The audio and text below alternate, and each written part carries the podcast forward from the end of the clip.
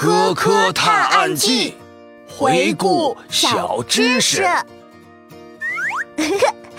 放大镜爷爷，我今天用学到的知识解决了同学们遇到的小难题呢。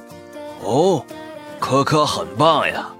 那你可要将这些知识说给更多的小朋友听，让他们也能运用到生活中哟。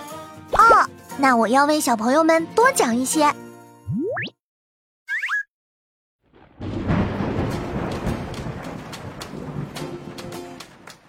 不知道小朋友们有没有注意观察？有时候大雨过后，玻璃窗上总会莫名其妙的出现小泥点。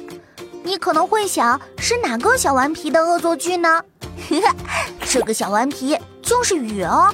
你们要知道，雨是空气中的水蒸气在高空受冷凝结成的小水点，这些小水点相互碰撞合并，就会变得越来越重。重到空气拖不住的时候，便会降落下来。但在降落的过程中，它们的身上又会沾上灰尘和空中的悬浮物，所以当雨点落在玻璃上，又等它们干了之后，就会留下泥点啦。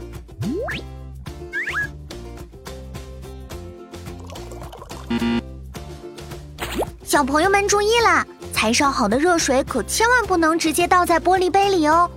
热水倒入玻璃杯后，会让玻璃杯接触到热水的内侧膨胀起来，但热量还没来得及传到玻璃杯外侧，它的温度和体积没有发生很大变化。不断膨胀的内侧玻璃会给外侧施加压力，在这样的挤压下，杯子就容易破裂。或许你时常看到爸爸妈妈是把热水倒进杯子里的，但他们可是有小技巧的哦。他们会想办法让杯子内外侧预先都受热。这样再倒入热水，杯子内外膨胀的程度相差不大，就不会碎裂了。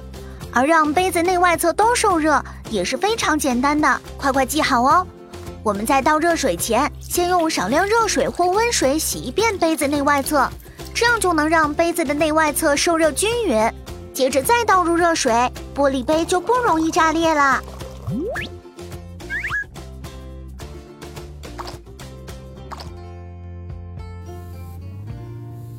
小朋友们，想知道我在纸上写了什么吗？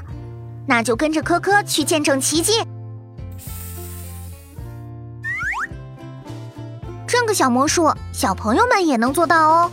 我用的墨水是米汤，它在干燥后，主要成分是淀粉，碘酒则含有碘单质。当无色的淀粉遇到碘液，就会变蓝色，这白纸上就会显出蓝色的字体啦。今天的知识点。真是涉及到方方面面呀！小朋友们甚至还能变一个让无字书显现文字的小魔术。这都是科学知识的功劳。科学可是与我们生活紧密相连哟，奇妙又有趣。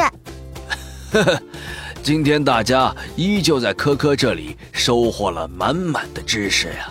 我还要多多学习才行。好啦，小朋友们。让我们在下一期回顾小知识里相见吧。